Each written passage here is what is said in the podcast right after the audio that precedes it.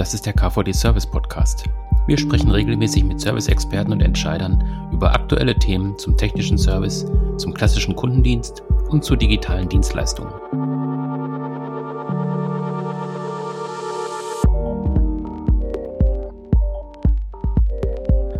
Das ist eine neue Folge des KVD Service Podcast und wir sprechen heute über die Potenziale von KI im Service und natürlich über die Herausforderungen, die sich da ergeben für Unternehmen. Äh, ja, wenn man dazu was wissen möchte, dann sollte man sich auch mit jemandem unterhalten, der dazu auch was zu sagen hat, der sich da auch auskennt und deswegen habe ich mir den Carsten Kraus eingeladen. Hallo. Ja, hallo. Ähm, ja, KVD-Mitglieder oder auch die Hörer des Podcasts kennen Carsten Kraus vielleicht schon vom KVD-Service-Kongress im letzten Jahr, wo er auch ähm, die Keynote gehalten hat. Und in der Service Today haben wir auch mit ihm schon gesprochen zu bestimmten Themen. Ähm, es freut mich, dass es jetzt auch im Podcast nochmal geklappt hat. Vielleicht für alle nochmal eine kurze Selbstvorstellung, dass wir einmal wissen, wer ist hier am Mikrofon? Also mein Name ist Carsten Kraus. Ich habe mein ganzes Leben lang immer irgendwelche disruptiven Ideen gehabt und daraus Unternehmen gegründet, inzwischen zwölf Unternehmen. Äh, das hat immer irgendwas mit IT zu tun gehabt, mit Computern. Während der Schulzeit das erste Unternehmen gegründet. Ich habe da eine äh, neue Architektur für Programmiersprachen erfunden. Das Ganze dann nach der Schulzeit ähm, mit Freunden entwickelt und an die Firma Atari verkauft, die das in ganz Europa mit allen Computern ausgeliefert hat, dann als Standard. Wir waren 70 mal so schnell wie das, was die selbst erfunden hatten. Und solche Sachen dann mein ganzes Leben lang gemacht. Mein größter Exit, also meine größte verkaufte Firma ist die Firma FactFinder, der europäische Marktführer für die Suche innerhalb großer Online-Shops. Ja, und das Neue, was ich jetzt gerade mache, ist Casablanca AI. Das ist so was, das mich wieder richtig reizt, weil es so Cutting-Edge KI ist. Also das Allerneueste an Technologien verwenden wir da und entwickeln eben auch selber eigene Technologien, haben ein paar Patente angemeldet. Was machen wir da? Bei Videocalls schaut man ja immer aneinander vorbei, weil die Kamera irgendwo am Bildschirmrand sitzt und wenn man dann Menschen auf dem Bildschirm anschaut, dann guckt die Kamera aus einem anderen Winkel als der Mensch und deswegen äh, schaut man aneinander vorbei. Und Casablanca baut jetzt quasi eine virtuelle Kamera hinter die Augen des Gesprächspartners auf dem Kopf und schaut dann aus dieser Kamera auf, mhm. auf mich. Und dadurch sieht der andere, wenn ich ihn anschaue, sieht er, dass ich ihn anschaue. Wenn ich weggucke, dann sieht er natürlich auch, dass ich weggucke. Äh, und man hat dadurch wieder eine authentische Videokommunikation. Das ist mein neuestes mhm. Unternehmen. Ja, das ist ja auch schon ähm, relativ nah an der Praxis, was jetzt eben jeder auch spätestens seit der Corona-Pandemie kennt, diese, ähm, dieses, dieses Szenario, ähm, einfach irgendwie auf dem, auf dem Bildschirm zu gucken, mit jemandem zu sprechen. Ähm, und jetzt in letzter Zeit ist ja die KI-Thematik nochmal ja, ich sag mal, wieder modern geworden. Das haben sie auch im Kongress ja auch gesagt, dass es immer mal wieder so eine Phase gibt. Jetzt ist es gerade wieder so eben, gerade durch ChatGPT eben auch so gekommen. Ähm, ähm, welche Möglichkeiten sehen Sie da generell an KI-Einsätzen, gerade eben auch wenn es um ChatGPT geht, um ja, Einsätze bei Unternehmen, Einsätze bei Serviceorganisationen? Was also Potenziale sehen Sie da? Diese Generative Pre-Trained Transformer, ähm, GPTs, die eben auch in ChatGPT drin sind, bieten für quasi alle mhm. Tätigkeiten enorme Möglichkeiten, die Produktivität zu erhöhen. Das gilt insbesondere jetzt erstmal für alle Arten von Bürotätigkeiten. Äh, aber es wird sich auch auf andere Tätigkeiten auswirken. Und äh, Unternehmen, die das nutzen, erhalten eben eine höhere Produktivität für ihre Mitarbeiter ähm, und werden gegenüber denen gewinnen, die es nicht nutzen. So was kann man jetzt damit machen. Man kann, ähm, man kann Texte schreiben lassen, man kann Texte beurteilen lassen, man kann Texte zusammenfassen lassen. Das sind die Möglichkeiten jetzt von, von ChatGPT oder diesem GPT-Verfahren im direkten Einsatz. Ähm, auf Dauer werden sich andere Dinge ergeben, weil ich ja quasi alle Prozesse auch als Text formulieren kann. Und äh, die Firma SAP arbeitet inzwischen mit einem deutschen GPT zusammen, mit der Firma Aleph Alpha ähm, und macht dort Process to Text. Und daraus ergibt sich Folgendes. Man macht quasi aus einer Prozessbeschreibung, die im System drin ist, macht man einen Text für äh, für das Aleph-Alpha-System Luminous und dann äh, kann das Luminous zusätzliche Ideen und Gedanken einbringen, wie man diesen Prozess erweitern oder verbessern könnte oder wo man vielleicht zusätzlich Kontrollschritte einbauen kann, wo vielleicht ein Fehler ist. Ähm, und dann kann man äh, das wieder in, ein, in diese Prozesssprache zurück umschreiben so dass es wieder in dem SAP-System zum Einsatz kommt. Und das ist jetzt nicht die einzige solche Anwendung, die möglich ist, sondern das ist halt mal so einer, der schon sehr schnell was getan hat. Aber im Prinzip kann man sich vorstellen, dass durch diese Systeme in Zukunft auch Produktionsprozesse, Serviceabläufe äh, und eben nicht nur die Texte, sondern auch die ganzen Abläufe durch solche Systeme optimiert werden ist es ja im Prinzip äh, ChatGPT so ein, so ein Aushängeschild, sage ich mal. Also dadurch ist zumindest äh, die Aufmerksamkeit sehr stark darauf gekommen und jeder versucht ja irgendwas damit mhm. zu machen. Ähm, tatsächlich, mhm. also ich kann mich auch noch an den Kongress im November erinnern, als sie es auch gezeigt haben auf der Bühne, ähm, wo ja einfach äh, noch keiner so ein überhaupt eine Idee davon hatte. Und wenn man jetzt sieht, halt, wie schnell sich dann auch ähm, dieses System im Prinzip weiterentwickelt hat, also jetzt mit der mit ChatGPT 4, ähm, sehen Sie sowas auch irgendwie dann als, als Treiber auch für KI, also dass sich Leute jetzt einfach auch mit KI beschäftigen, wenn es um das eigene Business geht? Ja, der Kongress war ja noch ganz kurz vor ChatGPT. Mhm. Und äh, ich habe dort im Prinzip die Technologie darunter, die schon verfügbar war, diese GPTs mhm. gezeigt. Genau. Und äh, habe dort gezeigt, dass man eben einen, einer solchen KI viel mehr Fragen kann, stellen kann als zu einem herkömmlichen Chatbot. Mein Beispiel war der H&M-Chatbot, ist ein ganz guter Chatbot, aber der kann eigentlich nur die vorprogrammierten Fragen beantworten und scheitert bei so einer Frage äh, wie äh, ist Viskose ein Naturmaterial? Und ein GPT konnte eben dann beantworten, Viskose ist ein äh, ähm, Kunststoff, der aus Baumwollfasern erzeugt wird. Mhm. Und äh, das, solche Fragen kann man eben einem solchen allgemein gebildeten System stellen. Die kann man einem, äh, einem, einem Chatbot, der für die Frage nicht vorher vorgesehen war, nicht stellen bisher oder konnte man nicht stellen. Und da habe ich damals gesagt, ähm, das so in einem Jahr oder das werden wir das an ganz vielen Stellen sehen. Und dann mhm. kam eben ein paar Wochen später, war das ChatGPT bereits da. Äh, und dann mhm. haben alle gesehen, dass es so ist. Ähm, und ich habe mich also auch geschätzt, verschätzt, wie lange das noch dauert. Es war nämlich viel schneller da. Ähm, aber viele Leute haben ja noch gesagt, es wird noch ein paar Jahre dauern. Mhm. Ähm, und das kann ja nicht so schnell gehen, dass, bis wir das irgendwo einsetzen können. Und was man eben hier unterschätzt, ist, wie viele neue Möglichkeiten sich ergeben, wie viele ähm, Dinge auch sehr, sehr schnell passieren werden. Und wir werden den Einzug solcher, solcher Verfahren in quasi allen Unternehmensprozessen in absehbarer Zeit sehen und die Leute werden sehr viel produktiver werden. Vorausgesetzt, die EU-Regulierung kommt nicht in der Form, wie sie die französische äh, Initiative vorgeschlagen hat, dann wird das nämlich quasi verboten in Europa. Und was dann passieren wird, ist, es wird trotzdem passieren auf der Welt, aber eben nicht bei uns. Wir werden in Europa einfach extreme Produktivitätsnachteile haben gegenüber dem Rest der Welt. Und meine Prognose ist, wenn es tatsächlich so kommt, wie es vorher gesagt, äh, wie es vorher vorgesehen ist von den Franzosen, ähm, dann werden wir in zehn Jahren in der europäischen Industrie keinen Weltmarktführer mehr haben. Ähm, wenn wir generell auf das Thema KI schauen, also es geht ja jetzt halt nicht nur eben um ähm, ja, dieses Aushängeschild sozusagen, ChatGPT, sondern eben auch generell um KI. Ähm, wo sehen Sie da auch relativ nah schon im Prinzip Umsetzungspotenziale? Also wo werden, wo werden auch tatsächlich KI-Technologien integriert werden, gerade wenn es um ähm, Service-Business eben auch geht? es werden ja jetzt schon quasi überall KI-Verfahren verwendet an, an ganz vielen Stellen. Mhm. Hm.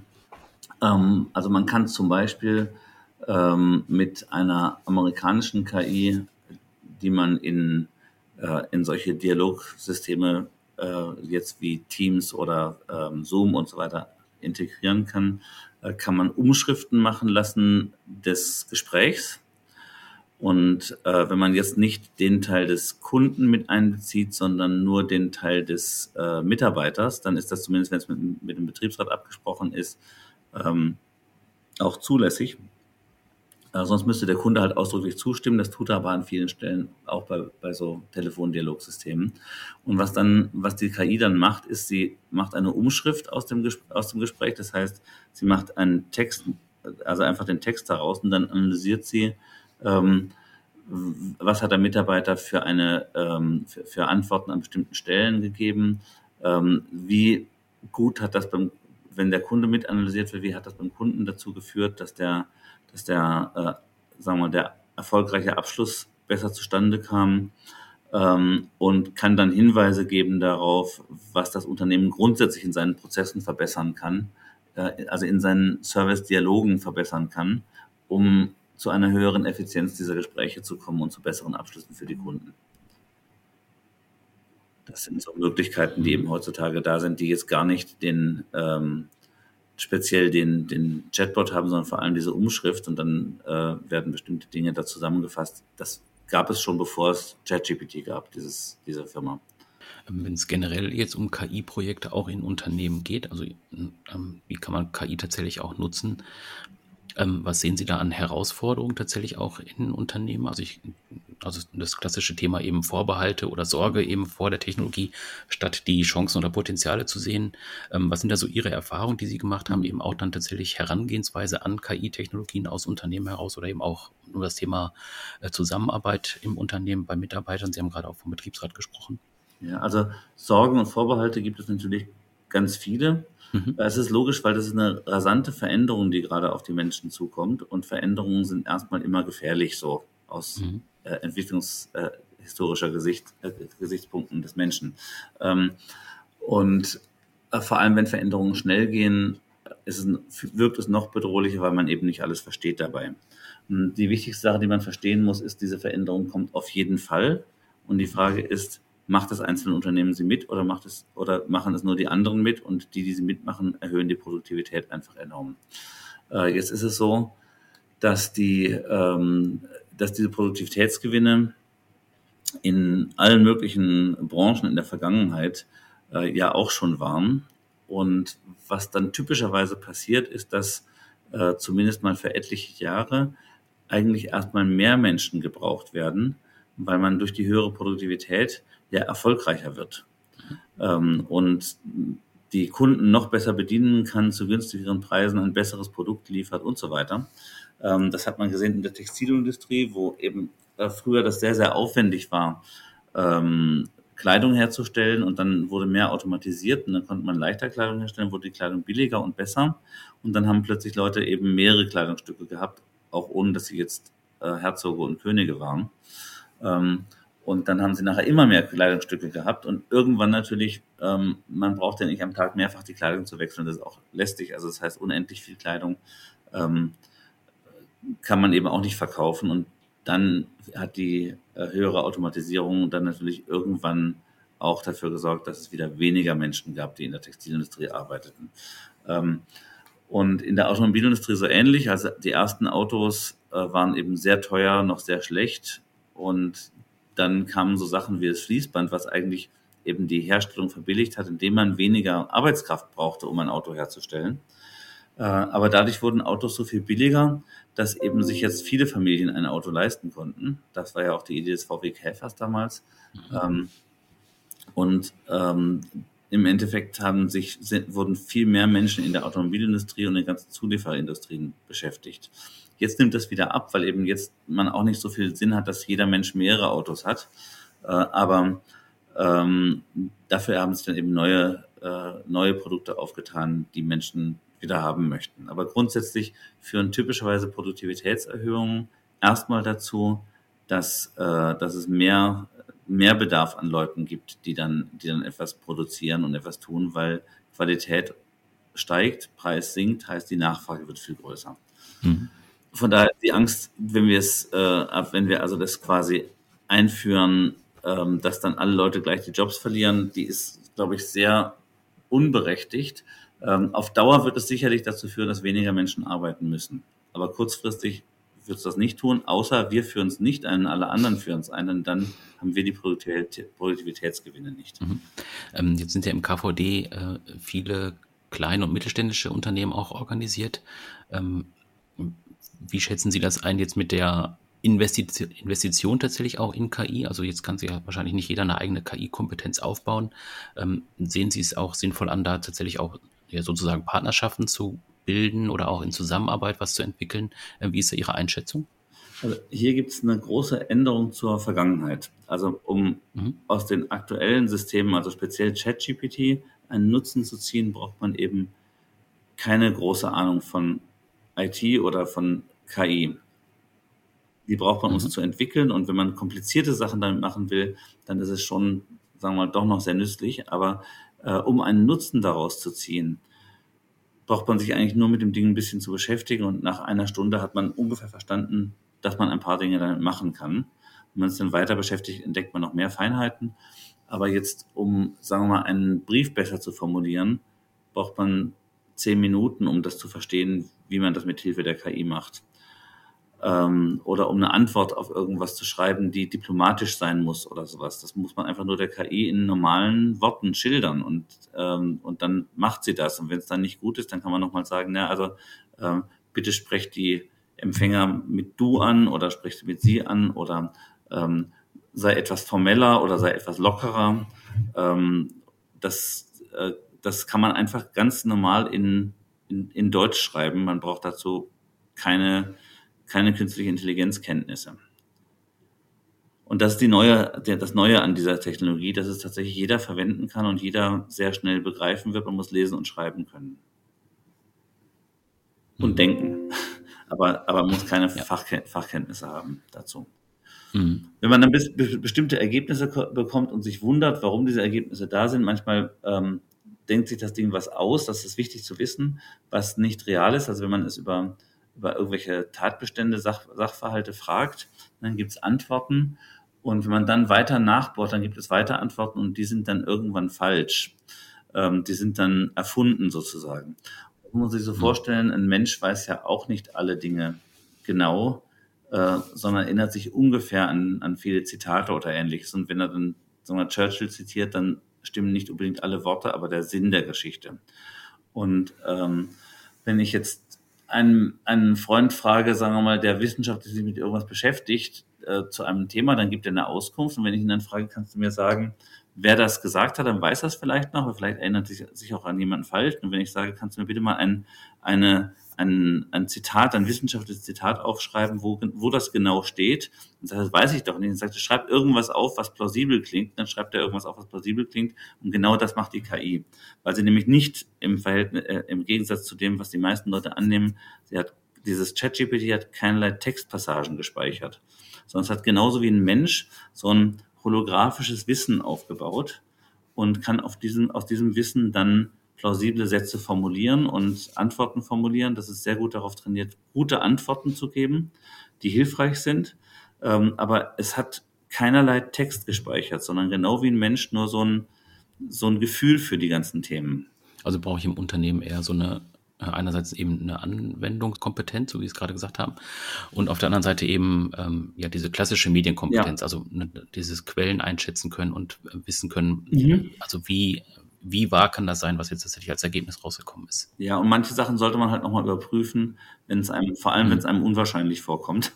Also man, mhm. und man sollte nicht von der KI Expertenantworten geben, wenn man selber kein Expert, Experte ist, sollte man die lieber nochmal einem Experten zur, zur Gegenprüfung geben, zumindest derzeit, weil das System ja nicht mhm. aufs Internet zugreifen kann und ähnliches.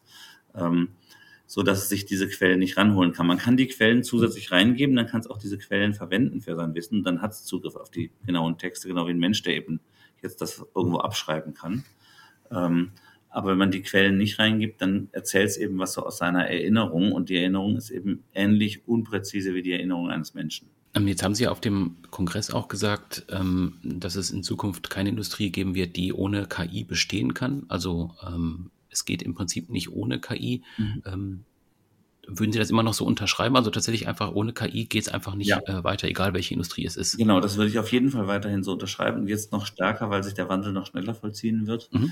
Ähm, also nicht nur ohne KI, sondern ohne die mhm. aktuelle Cutting-Edge-KI äh, wird, äh, also ein Unternehmen, was das ablehnt, das einzusetzen, mhm. wird ins Hintertreffen geraten und wir wollen ja in Europa diesen AI-Act bringen, ähm, eine KI-Regulierung, die die Verwendung nicht direkt verbietet, sondern unter sehr hohe ähm, regulatorische Aufwände stellt. Äh, und das wird dazu führen, dass die, wenn das, wenn das tatsächlich so eingeführt wird, es gibt da gerade große Diskussionen, dann wird es dazu führen, dass die meisten Unternehmen KI nicht verwenden oder diese Art von KI nicht verwenden.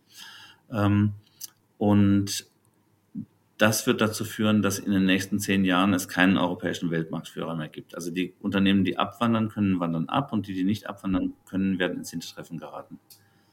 Weil man sich diesen enormen Produktivitätsgewinn entgehen mhm. lässt. Also stellen Sie sich vor, Sie würden sagen, ähm, mhm. elektrischer Strom, da kann man sich einen Blitzschlag holen, da können Leute dran sterben, also verbieten wir den Strom zu verwenden. Und es dürfen, Unternehmen dürfen Strom nur noch verwenden, wenn sie äh, an, an jedem Stromkabel einen Elektriker stehen haben, der sich auskennt und ähm, der dann beurteilt, ob da auch wirklich gerade alles richtig läuft und das ständig nachmisst. Und äh, wenn sie das unter solche Auflagen stellen, dann werden eben die Unternehmen keine Elektrizität mehr verwenden können oder für die meisten Anwendungen keine verwenden können. Und damit ähm, werden sie einfach ganz stark ins Hintertreffen geraten. Und so ähnlich muss man sich das mit der mhm. KI vorstellen in zehn Jahren. Ja, also das ist ja die eine Seite, eben die Anwendung von KI. Auf der anderen Seite gibt es ja auch die Entwicklung von KI, der noch ein bisschen, also noch deutlich mehr Herausforderungen eben mit sich bringt. Ähm, mhm. Wenn Sie jetzt nochmal auf die Rahmenbedingungen auch schauen, also Sie haben gerade schon vom europäischen Rahmen gesprochen, mhm. äh, auch konkret auf den deutschen Rahmen. Ähm, was muss da eigentlich tatsächlich auch passieren jetzt von Seiten der Bundesregierung, auch jetzt, äh, ich denke jetzt in Sachen Förderung von KI-Kompetenz und so weiter. Ähm, mhm. was fehlt Ihnen da oder was vermissen Sie da? Äh, also in dem Fall geht es hier um die europäische Regulierung, die durch Frankreich verschärft worden ist, nicht durch Deutschland. Mhm. Ähm, mhm. Und diese Verschärfung ist eben das Dilemma bei der Geschichte, weil vorher es so war, dass diese zusätzliche Aufsichtspflicht ähm, nur anfällt für Medizintechnik und sowas wie ähm, kritische Infrastruktur mhm. und noch ein paar andere Dinge, die eben potenziell hohe Gefahren bergen für, für Leib und Leben. Und Frankreich hat quasi gesagt, alles, was äh, emergentfähige KI, also KI, die selber sich etwas ausdenken kann, für die, es nie, für die sie nicht programmiert wurde, nicht ausdrücklich programmiert wurde, dass Frankreich hat gesagt, dass diese Sachen auch unter diese hohe Aufsichtspflicht gestellt werden sollen. Ähm, also neben der Tatsache, dass man sich eben unbedingt gegen diese Regulierung einsetzen muss, gegen diese Verschärfung der Franzosen, ein, Entschuldigung, äh, neben der Tatsache, dass man sich unbedingt gegen diese Regulierung einsetzen muss, die durch Frankreich eingebracht worden ist, die Verschärfung der Regulierung. Ähm, bei der Förderung ist es zum einen natürlich so, dass wir selber hier auch eine digitale Souveränität haben sollten. Ähm, wir sind momentan in vielen High-End IT-Themen, nicht nur in der KI, extrem abhängig von amerikanischer Technologie und äh, wahrscheinlich künftig auch mehr von chinesischer Technologie. Ähm, und dann muss man dazu wissen, dass auch die ähm, Hardware zu einem, also die, die kritischen Komponenten, die speziellen Prozessoren werden äh, im Wesentlichen in äh, Taiwan hergestellt, wo China gerade die Muskeln spielen lässt, um zu zeigen, dass sie eigentlich, dass Taiwan eigentlich ein Teil von China sein sollte. Ähm, da sind große Gefahren für die europäische Industrie. Es werden zum Glück hier in Deutschland neuerdings auch Chipwerke gebaut und auch in anderen europäischen Standorten, sodass wir vielleicht auch mal wieder eine Industrie bekommen, die auch hier ist, äh, auch wenn sie vielleicht ausländischen Unternehmen gehört oder zumindest zum Teil gehört. Ähm, Im Bereich GPT, Generative Pre-Trained Transformer, also Technologie unter ChatGPT, gibt es zumindest ein deutsches Unternehmen, ähm, das ist das Aleph Alpha in Heidelberg mit dem Produkt Luminous, die äh, tatsächlich auch ein, eine recht gute Technologie entwickelt haben und die äh, an ein paar Sachen noch nicht das können, was GPT-4 kann, aber an anderen Stellen auch zusätzliche Funktionalität haben, zum Beispiel Explainability. Das heißt, die können sagen, warum hat ihre KI irgendwas vorgeschlagen. Das ist zwar immer eine Erklärung so ein bisschen von außen, aber trotzdem eine hilfreiche Funktion, um mehr Vertrauen ähm, in die KI auch zu bringen, weil man sie besser nachvollziehen kann. Was sollen die Unternehmen tun? Ja, das Wichtigste ist eigentlich, dass man sich jetzt aktiv und sofort mit diesem Thema ChatGPT auseinandersetzt. Ähm, also mit dieser speziellen KI auseinandersetzt, weil die so einfach zu verstehen ist und so schnell auch einen Nutzen bringt. Und wir haben in meinen Unternehmen, also ich habe ein paar operative Unternehmen und dann noch zehn äh, Beteiligungen an fremden Startups. In meinen Unternehmen haben wir die ähm, Night of the Prompts eingeführt. Jeden Abend, jeden Donnerstagabend ähm, treffen sich Leute aus meinen Unternehmen.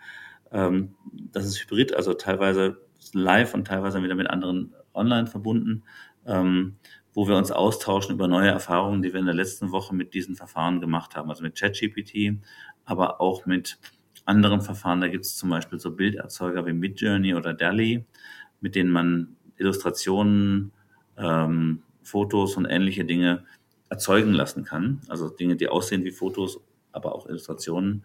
Ähm, und häufig braucht man ja Illustrationen oder Fotos auch in, in irgendwelchen Dokumenten. Hm. Und mit, mit solchen Dingen setzen sich die Mitarbeiter, alle Mitarbeiter auseinander. Jeder Mitarbeiter darf auch gerne einen Pro-Account anmelden. Also jeder Mitarbeiter heißt auch die Empfangskraft oder so. Das muss nicht nur der äh, Spezialist sein an irgendeiner Stelle. Ähm, jeder Mitarbeiter darf einen Pro-Account äh, anmelden. Die Firma bezahlt die 20 Euro im Monat und die Leute sollen sich damit auseinandersetzen, ohne irgendwelche Hindernisse zu haben. Und das ist sehr wichtig, diese Offenheit. Und die anderen KI-Technologien, ich habe auch in den letzten Jahren immer gesagt, man muss sich grundsätzlich damit beschäftigen, was können so Sachen wie Bilderkenner, Objekterkenner, ähm, was können bestimmte Schlussfolgerungsverfahren und so weiter. Aber das ist alles viel schwerer zugänglich. Das heißt, wenn man das jetzt neu anfängt, dann würde ich sagen, genau mit ChatGPT anfangen, weil das so einfach ist, weil jeder damit umgehen kann und weil jeder auch schnell Erfolgserlebnisse haben wird. Das klingt doch nach einem guten Schlusswort. Okay, schön. Ja, und Sie haben es gehört, probieren Sie ChatGPT einfach mal aus. Äh, am besten jetzt direkt nach der Podcast-Folge gehen Sie mal ins Internet, probieren Sie es mal aus, geben Sie mal was ein, fragen Sie ChatGPT mal was und ähm, ja, es ist auf jeden Fall beeindruckend, was dabei dann rauskommt. Mhm. Ähm, das ist zumindest meine Erfahrung, die ich bis jetzt gemacht habe. Ähm, wenn Sie noch mehr wissen wollen in Sachen KI, ähm, dann empfehle ich Ihnen das Interview mit Carsten Kraus, was wir mhm. ähm, im Rahmen der Service Today produziert haben und was wir auch auf der KVD-Webseite service-verband.de veröffentlicht haben. Mhm. Ähm, wir packen den Link zu dem Interview auch noch in die Shownotes, dann können Sie da nochmal nachlesen. Und ja, Herr Kraus, Ihnen vielen Dank, dass Sie sich die Zeit genommen haben. Ähm, war wieder sehr unterhaltsam, hat wieder großen Spaß gemacht, wieder viel gelernt und äh, ich freue mich aufs nächste Mal. Bis dann. Mhm. Tschüss. Das war eine neue Folge des KVD Service Podcasts. Wenn Ihnen die Folge gefallen hat, lassen Sie gerne eine Bewertung da bei Spotify, SoundCloud, Apple Podcasts oder Google Podcasts, je nachdem, wo Sie uns hören. Da können Sie uns natürlich auch gerne abonnieren. Und wenn Sie weitere Informationen zum Verband haben möchten oder auch zum Podcast, dann klicken Sie sich einfach rein bei service-verband.de. Da gibt es auch eine Übersicht über alle aktuellen Podcast-Folgen, die wir bisher produziert haben. Hören Sie mal rein, wir freuen uns auf Ihr Feedback. Bis dann, tschüss.